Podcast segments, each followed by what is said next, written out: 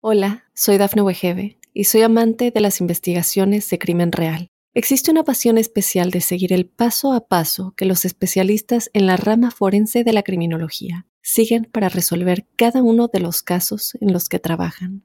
Si tú, como yo, eres una de las personas que encuentran fascinante escuchar este tipo de investigaciones, te invito a escuchar el podcast Trazos Criminales con la experta en perfilación criminal, Laura Quiñones Orquiza en tu plataforma de audio favorita. Óyenos audio.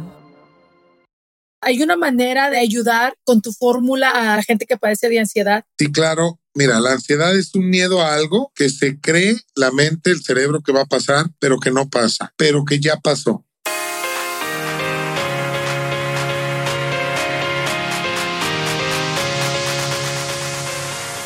Mi gente hermosa, gracias por estar con nosotros aquí en Sin Broncas con la Bronca. La verdad que el día de hoy es un tema fascinante. Si tú eres de esas personas que les duele la cabeza, que les duele la espalda, que siempre andan con dolores eh, en, las coyunturas, etcétera, etcétera, y dices, ya fui con el doctor y nomás me recetó eh, una pastillita, pero no se me quita, etcétera, etcétera.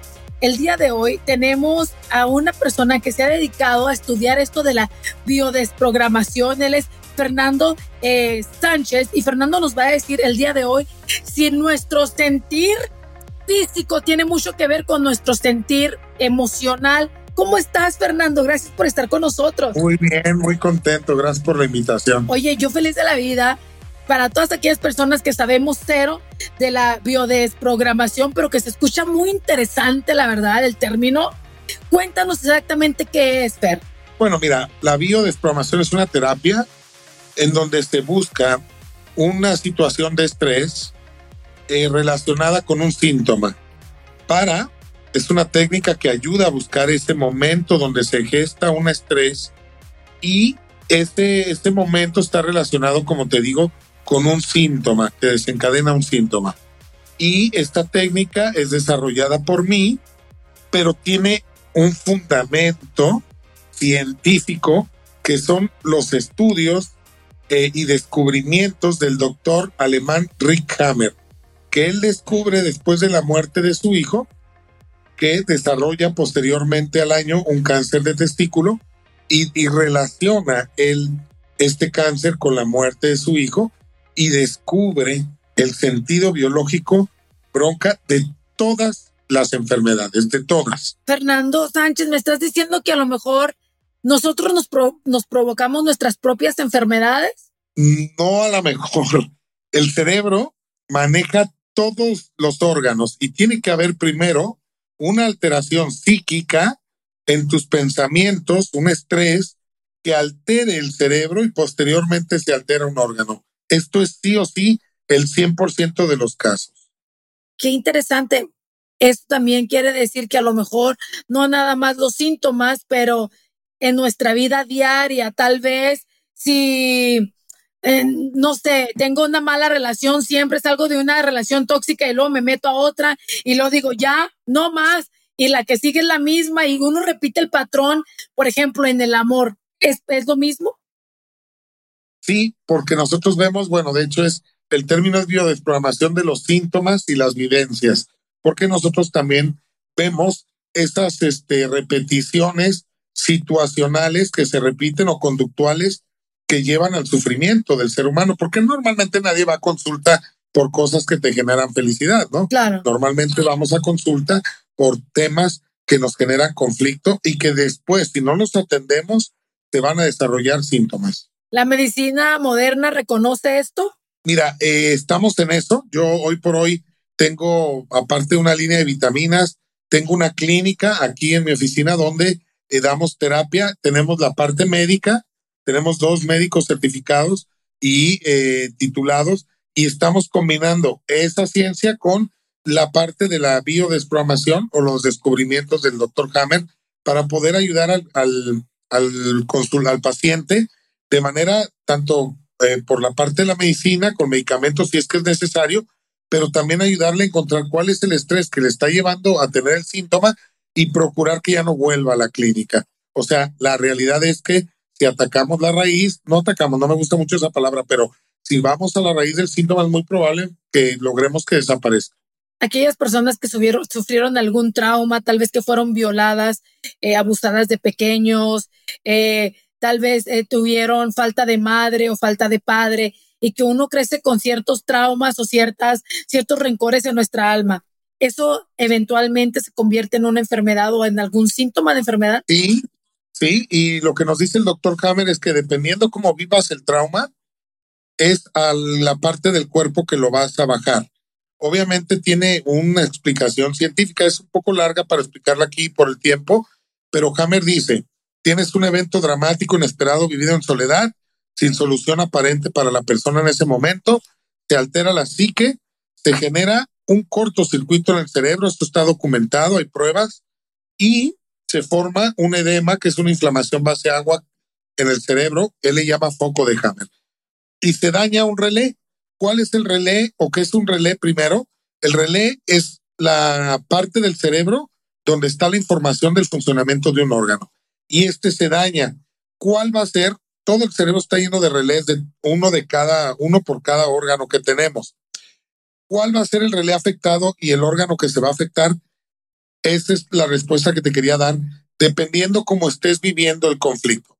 En el caso del doctor Hammer, que perdió un hijo, si tú te fijas, el cáncer que él tuvo fue en los testículos, que es el órgano donde se producen los espermatozoides para poder procrear a los hijos. Entonces, el sentido biológico de un, de un cáncer de testículo es aumentar la testosterona, producir más espermatozoides para poder reemplazar al hijo o al miembro de la manada que se perdió, porque estamos hablando de biología pura. Oye, Fer. Y asimismo, si una persona es abusada sexualmente y lo vive como desprotección, podría, si lo vive de esa manera, por eso no toda la gente que es abusada tiene cáncer, ¿no? Pero si lo vive de esa manera, podría tener un cáncer de seno o subir muchísimo de peso, porque la gente que es abusada normalmente empieza a crecer todo el cuerpo. es una, es un sobrepeso completo y puede derivar de otras, otras, otros síntomas, pero depende de cómo lo viva la persona. Oye, Fer, pero entonces estamos bien fregados y jodidos porque todos tenemos traumas. Nadie en este mundo eh, tiene una vida perfecta. Entonces, de alguna u otra forma, pues sufrimos algún trauma, algún dolor fuerte en nuestra vida y eso pues por eso que nos enfermamos todos de viejos o qué podemos hacer. Estamos jodidos si no sabemos esta información. Pero fíjate lo que acabas de decir, sí es cierto, estábamos jodidos porque antiguamente creíamos que la enfermedad caía del cielo, creíamos que la enfermedad era por mala suerte, ¿por qué a mí, Dios mío? Porque nos portábamos mal o no hacíamos las cosas bien, porque no comíamos bien, pero todo esto queda atrás con esta información. Entonces ahora ya sabemos que si no sabemos gestionar las vivencias y las situaciones dolorosas, muy probablemente podría deparar en un síntoma. Las personas que son más dramáticas o que todo más negativas tienen más posibilidades de enfermarse que una persona que vive una vida positiva, entregada a Dios, tal vez con fe. Claro, fíjate cuántas veces no has dicho tú, ¿por qué se murió don Juan también tan buen hombre que era? o, mi tía Lupita, ¿por qué se murió? Y mira a su marido, don Pedro, es tan mala persona y ahí está bien. Bueno, te, voy a explicar por qué sucede eso. Porque la gente buena, la gente buena, esa que tú dices va a misa y, y todo, bueno, es gente que normalmente es muy aprensiva, muy preocupona por los hijos, por los vecinos, por los amigos. Y eso es lo que tú dices, es muy buena, es, es, se preocupa mucho por mí. Bueno, esta excesiva preocupación la puede llevar a estrés altos y a enfermar. Y don Pedro, su marido, le vale madre es una todo. persona que le vale madre todo, que no le importa, come lo que quiere, hace lo que quiere, pero hay algo de fondo de eso. Es congruente. Don Pedro es congruente. Él hace, piensa y, eh, y, y, de alguna manera siente lo que, lo que él quiere. Y este, en el caso de, de doña Lupita, no. Doña Lupita quiere ayudar a su hijo, pero ¿qué crees, bronca? No puede. Pero ella está queriéndola ayudar y está preocupada como, como si la preocupación pudiera cambiar la realidad. Y entonces eso se llama incongruencia. Por eso vemos frases como eh, legendarias de, de muchos años, lo dice la propia Biblia, rindámonos ante la verdad y la verdad nos hará libres. Entonces, si yo puedo ayudar, ayudo, pero si no puedo, no. Y esa es la diferencia entre Pedro y Lupita, ¿no? Qué Pedro bien está esto. vale madre, Claro. y Lupita bien enferma porque es bien preocupón. Híjole, qué, qué, qué buen ejemplo diste, porque yo creo que ahí hay muchos, muchas lupitas y muchos don agapitos, que, Don Pedro, don Pedritos que les vale madre todo y que viven 100 años pisteando, fumando, siendo viejeros, y la pobre señora ahí aguantándole todo al marido, y es la primera que se Toda va enferma, yendo Sí. al doctor con un montón de medicinas, Sí. etcétera. Y don Pedro no. a da- darle gusto al gusto. Oye, cuando regresamos, vamos a pausa, mi querido Fernando, pero al regresar quiero que me digas o que, o que nos digas, según los dolores que nosotros tenemos, qué tal vez problema podemos estar arrastrando. Para la gente que Claro nos que está sí. escuchando, si te duele eh, la espalda, si tienes problemas con las conyunturas, si tienes gastritis, todo eso tiene un porqué y ahorita nuestro amigo Fernando Sánchez nos va a decir cuál es ese problema después de esta pausa.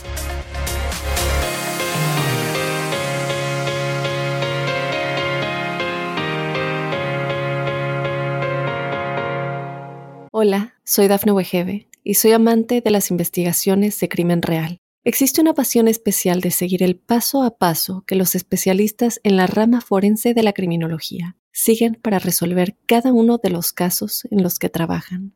Si tú, como yo, eres una de las personas que encuentran fascinante escuchar este tipo de investigaciones, te invito a escuchar el podcast Trazos Criminales con la experta en perfilación criminal, Laura Quiñones Orquiza, en tu plataforma de audio favorita.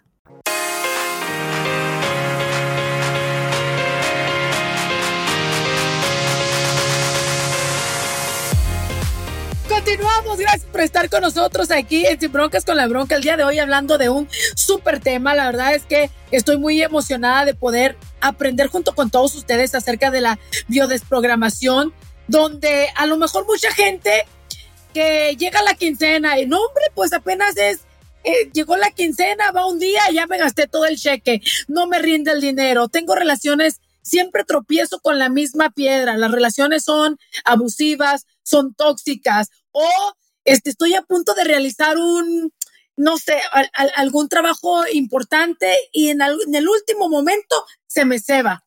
¿Qué pasa con estas personas? ¿Cómo podemos desprogramarnos? La realidad es que primero hay que aceptar que tenemos un problema. Pero ¿cómo, ¿Por qué? sa- ¿cómo sabemos, Fernando, que tenemos Es muy problemas? sencillo, es muy sencillo, porque lo que es normal es que de repente vaya bien, de repente vaya mal. Pues puedes durar a lo mejor un año bien, de repente viene una crisis de un mes, pero o de dos, y te vuelves a levantar. Eso es normal, tener ciclos así. Claro que tienen que ver con Se llama vida, ¿no? Sí, y, y debe, de, debe de irte eh, generalmente bien. Pero lo que, no, lo que no es normal es que siempre te vaya mal o que la mayoría de la, del tiempo estés mal. No tengas dinero, por ejemplo, que tengas desde que naciste sin poder lograr lo que tú quieres. Eso, eso pues ya no es normal. Lo que sí podría ser considerado como una enfermedad es acostumbrarte a eso. A decir, es que así, así está la situación, el gobierno, esto no me va bien, me va mal porque así es la vida y eso no es así. Una persona que nace pobre, generalmente dice, no, pues yo nací pobre, pues me muero pobre. ¿Qué tantas posibilidades es que- hay que una persona que nace en una cuna humilde llegue realmente a tener todo lo que se le dé la gana hablando económicamente? Qué buena, qué buena tu pregunta, Bronca, pero mira, yo te voy a decir una cosa. Nacer en un lugar pobre y hostil es responsabilidad de nuestros padres, pero morir pobre y en un ambiente hostil es responsabilidad de cada ser humano. ¿Cómo nos desprogramamos? crecemos, Porque no tenemos conocemos la otra capacidad vida. de decidir. Sí. Mm, sí, no. Pero ojo, ¿eh? es que el tema está en voltear a ver a tu alrededor. Si tú a tu alrededor tienes gente que está viviendo bien, entonces la posibilidad de que tú vivas bien existe. ¿Cuál es la diferencia? Una, que la otra persona cree que se puede vivir bien y acaba lográndolo y tú crees que no se puede. Ni siquiera lo intentas. Entonces, en resumen, todo, todo, en resumen, quedaría en que una persona que cree en la posibilidad de que puede estar bien, lo va a estar. Entonces la diferencia es la posibilidad. Todo existe en el modo posibilidad. Si tú crees en la posibilidad de estar mejor, ¿qué crees? Lo vas a buscar, vas a generar los mecanismos y lo vas a acabar logrando, bronca. Me encanta. Ahora vamos a lo bueno, Fer. que es los síntomas que nosotros tenemos, las dolencias que todo el mundo pasamos y, qué relación hay con alguna, pues algún problema mental que tengamos, por así decirlo, o de vida, ¿no? Solo, solo déjame decirte antes, para terminar la pregunta del dinero, rapidísimo, hay que aceptar que no estamos bien si tenemos mucho tiempo sin dinero y empezar a abrirte esta posibilidad.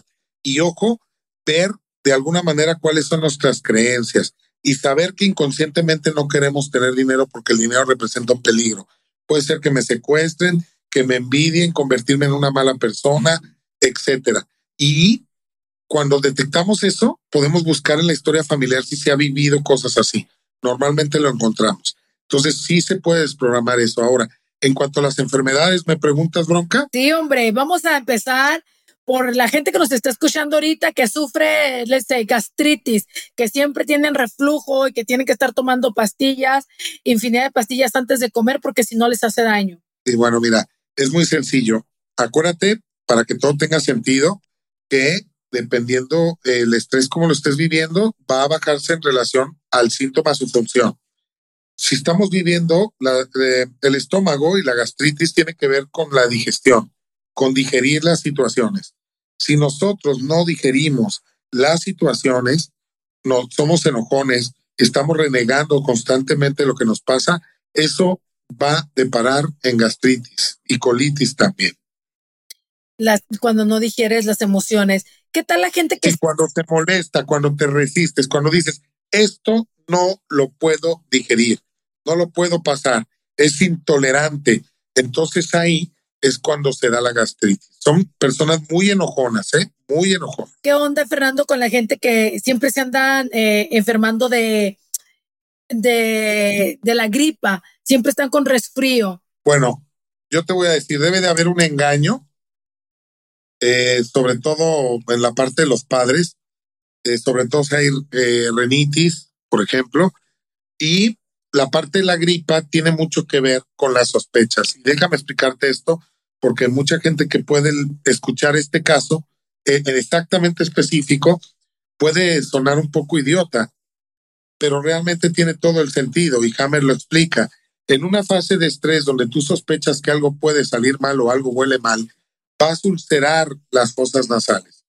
Cuando tú solucionas ese conflicto, que es la sospecha que algo va a salir mal, porque ya, ya salió mal o porque bien salió todo perfecto, pero ya ulceraste las arterias, las fosas nasales, perdón, por esas sospechas. Si ya todo salió bien, también va a empezar una fase de reparación que sería con moco. El moco va a encargarse de resanar las fosas nasales, de hecho se hace como piedrita y va a resanar y, contiene todo lo que requiere el cartílago y todo para reparar esas úlceras. Entonces va a durar la gripa lo que va ser el equivalente de lo que tú duraste o permaneciste en estrés. Entonces, las personas que sufren constantemente de gripa viven constantemente sospechando que las cosas no van a salir bien. Qué interesante, qué interesante. Oye, el dolor de espalda. Bueno, mira, la espalda sirve para cargar. Entonces el problema es que el cerebro no distingue la realidad de la ficción, lo simbólico de lo imaginario. Si una situación es muy pesada para mí, entonces la voy a bajar a la espalda, sobre todo la espalda media. Y normalmente son personas que no se hicieron cargo de ellas y que se quieren hacer cargo de todo mundo. En el caso de la espalda baja, la cintura, pues son personas que normalmente se sienten obligadas a hacer cosas. Y ahí es donde duele la espalda, la cintura. Ay, qué interesante. ¿Qué onda con eh, los sueños, los, las pesadillas? ¿Tienen algo que ver? No, pero no, nosotros no hablamos de los sueños, pero sí pudiéramos relacionar los sueños como vivencias del pasado de nuestros ancestros, memorias. Memorias que, que tenemos ahí guardadas o que se vienen. Sí, sobre todo si son situaciones que no hemos vivido, pero de repente vivimos cosas donde nos vemos a nosotros mismos y ahí ya no, ya sería a lo mejor estaría reflejándose miedos o situaciones, ¿no? Hay gente, pero nosotros no vemos, no vemos sueños. Hay gente que se levanta cansada come cansada, trabajan cansados, o sea, es un agotamiento crónico. ¿Habrá algo acerca de, la gente que siempre está cansada físicamente? Eh, Sí, bueno, primero hay que checarse con un médico. Nosotros creemos que la parte médica es muy importante porque, por ejemplo, un agotamiento así físico puede llevarse o, desencadenarse después de una alteración de la tiroides, por ejemplo. Una hipo o hipertiroidismo, una, una hipo sobre todo, te va a llevar a sentirte agotado. La baja azúcar también podría hacerte sentir agotado. Pero bueno, si vamos a suponer que te checas todo, ahorita si quieres hablamos de la tiroides y del azúcar, pero vamos a suponer que te checas todo, no tienes nada y sientes un agotamiento físico. Bueno, quiero decirte que eso podría estar relacionado con un, una depresión porque no le encuentras sentido a la vida o no quieres seguir en lo que, o no estás siendo feliz con lo que estás haciendo. Entonces habría que replantarse eso. Y sobre todo preguntarse desde cuándo te sientes así para ver qué fue lo que pasó en tu vida que te desanimó. siempre se encuentra una situación puntual. Hay gente que sufre de ansiedad, habemos gente que sufrimos de ansiedad eh, y, y hay veces que los episodios de ansiedad se te reflejan en dolores físicos y entonces vas al médico y el médico te checa, no sé, la rodilla y te dice, no, te duele tu rodilla, pero tu rodilla está bien, no tiene, no tiene nada, entonces se te quita ese dolor de la rodilla, pero entonces te aparece en el codo y entonces vas otra vez al médico y el médico, el médico te dice, no, es que te estás bien, es, son eh, síntomas de la ansiedad. Hay una manera de, de ayudar eh, con, con, tu fórmula a la gente que padece de ansiedad. Sí, claro. Mira, la ansiedad es un miedo a algo que se cree la mente, el cerebro que va a pasar, pero que no pasa, pero que ya pasó. Fíjate, interesante. Pero que ya pasó. A ti te, sí, te explico, a ti te asaltan en un callejón, digo, tocamos madera, ¿verdad? Es un ejemplo. A una persona la asaltan en un callejón oscuro eh, cuando tenía 20 años. Pasa muchos años, no vuelve a estar en un callejón oscuro, pero de repente a los 40, 45 vuelve a entrar en un callejón oscuro y aunque no exista o no haya un asaltante ahí, el cerebro va a disparar todo y que esto podríamos llamar un ataque de ansiedad siempre hay un elemento que desencadena. Lo importante es encontrar cuál es ese elemento. Por ejemplo, yo he dado muchas consultas de ataques de ansiedad. Encuentras, por ejemplo, que cuando hay mucha gente empieza el ataque de ansiedad. Entonces, ok, ¿qué pasó en el pasado eh, habiendo mucha gente? Y lo importante aquí saber también que puede estar eh, la vivencia en tu vida, en el vientre materno de tu madre cuando tú estabas ahí, o en el árbol transgeneracional. Por ejemplo, aquí hemos atendido en la clínica pacientes que llegan con dolor de todo el cuerpo, no pueden ni siquiera doblar los dedos, en silla de ruedas y son, eh, tienen relación, por ejemplo, con alguien de la familia. Esta persona que te cuento puntualmente, su, un, un, un abuelo de ella se le, se le vino encima un estadio que por cierto ahora ya es una plaza ahí en la Ciudad de México, eh, hicieron una plaza comercial, pero era un estadio de béisbol, se cayó ese estadio, entiendo, y le cayó encima y bueno, murió. Y esta persona tiene todos los síntomas y características como si le hubiera caído una barda encima. Eh, y puedes encontrar que esa relación se da o porque se llaman igual o porque nacen el mismo mes que murió el ancestro. ¡Eh! Qué fuerte eso, cuando le ponemos el nombre a nuestros hijos de algún antepasado, de alguien que murió trágicamente. Eso no, se debe de hacer. Ay, esa no me la sabía. Cuando regresemos, la última pausa, señoras y señores, estamos hablando con Fernando Sánchez y nos vas a decir, ya hablamos de todo lo que conlleva eh, pues las enfermedades o nuestros, nuestros traumas del pasado pero no nos has dicho cómo desprogramarnos cuando estamos mal programados, Fernando. Y con eso cerramos y con eso regresamos aquí en Sin Broncas con la Bronca.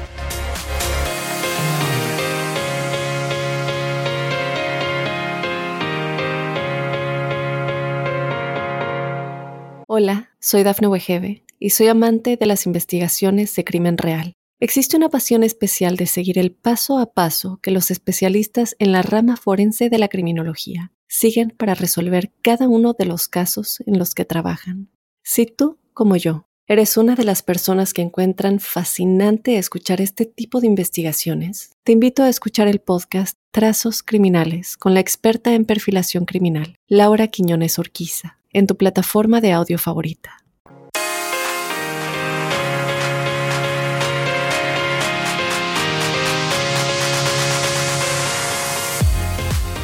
Continuamos el poder de la biodesprogramación. Mi querido Fernando Sánchez nos va a decir, ya hablamos de todo bien sabroso, de todo lo que nos duele, de todo, de las razones por qué tal vez nos duelen eh, o tenemos dolencias en nuestro cuerpo. ¿Cómo hacemos para acabar con eso? ¿Cómo nos desprogramamos, Fernando? A ver, retomando el ejemplo de la gastritis, hablábamos de personas como el cerebro no distingue la realidad de la ficción. Cuando tú no digieres una situación, cuando tú no la aceptas, El estómago es el único órgano que acepta y no acepta. Cuando tú no aceptas una situación, el cerebro va a ordenar hacer más ácido clorhídrico. Y eso va a ocasionar gastritis, colitis, etcétera. El reflujo, inclusive. Entonces, ¿qué es lo que tenemos que hacer en este ejemplo? Pero aplica para todo. Si yo estoy viviendo cosas que no acepto, quizá la tarea sería buscarle el lado positivo a la situación siempre las hay, créeme, bronca. Por ejemplo, yo antes que sufría de gastritis todo el tiempo, iba por la calle, si se me cruzaba un carro, lo primero que hacía era pitarle, inclusive muchas veces me llegué a bajar, a, agredir al, conductor del otro vehículo, etcétera. ¿Qué hago ahora? Ahora pienso que cuando algo pasa, el simple exceso de tráfico o que alguien se me cruce o me gane el, estacionamiento, pienso, probablemente en ese estacionamiento me iban a asaltar probablemente si esta persona no se me cruza, muy probablemente yo eh, pudiera haber chocado en el siguiente semáforo. Entonces siempre estoy tratando, créeme que cuesta trabajo al principio, pero se genera un hábito. Siempre estoy buscándole el lado positivo a las situaciones, en vez de contarme historias negativas. Y eso ayuda muchísimo a la salud del ser humano. Eso ayuda mucho pero que lo creas, ¿eh? no solamente que lo pienses, que lo creas. Como dice el chavo del ocho, tomarlo por el lado amable, ¿no? Así es, pensar positivo siempre. Y reconocer el problema. Hay situaciones, hay situaciones que nos rebasan, ¿no? Imposible, pero en la mayoría de las situaciones sería eso, estar tranquilos, sobre todo hacerte cargo de lo que puedes hacerte cargo y hacerlo, ¿no? Y de lo que no, soltarlo. Como dice el dicho, si, si tienes solución, pues ¿para qué te preocupas? Y si no tienes solución, pues ¿para qué te preocupas si ya no tienes solución la onda, ¿no? Así es, claro. Fíjate, los alcohólicos anónimos dicen, hazte cargo y cambia lo que puedes cambiar, observa y ten el conocimiento para aceptar lo que no puedes y ten sabiduría para distinguir la diferencia entre las dos cosas. Y es, la verdad, muy sabias estas palabras. Oye, Fernando Sánchez, muchísimas gracias. La gente que te quiera seguir en tus redes sociales, yo sé que das cursos precisamente de, de, de, este tema, ¿a dónde te pueden seguir o encontrar? Mira, tengo más, soy la persona que más videos tiene hablando del tema en YouTube a nivel mundial. Mi página la puedes encontrar como Fernando Sánchez Biodesprogramación en YouTube y en Facebook y en TikTok e Instagram Fernando Sánchez Bio.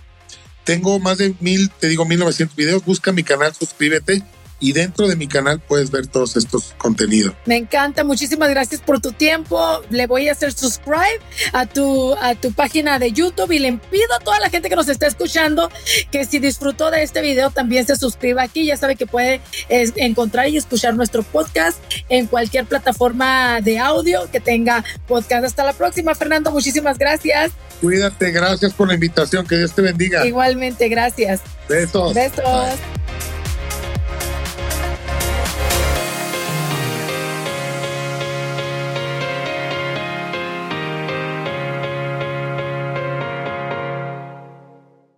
Hola, soy Dafne Wegebe y soy amante de las investigaciones de crimen real. Existe una pasión especial de seguir el paso a paso que los especialistas en la rama forense de la criminología siguen para resolver cada uno de los casos en los que trabajan.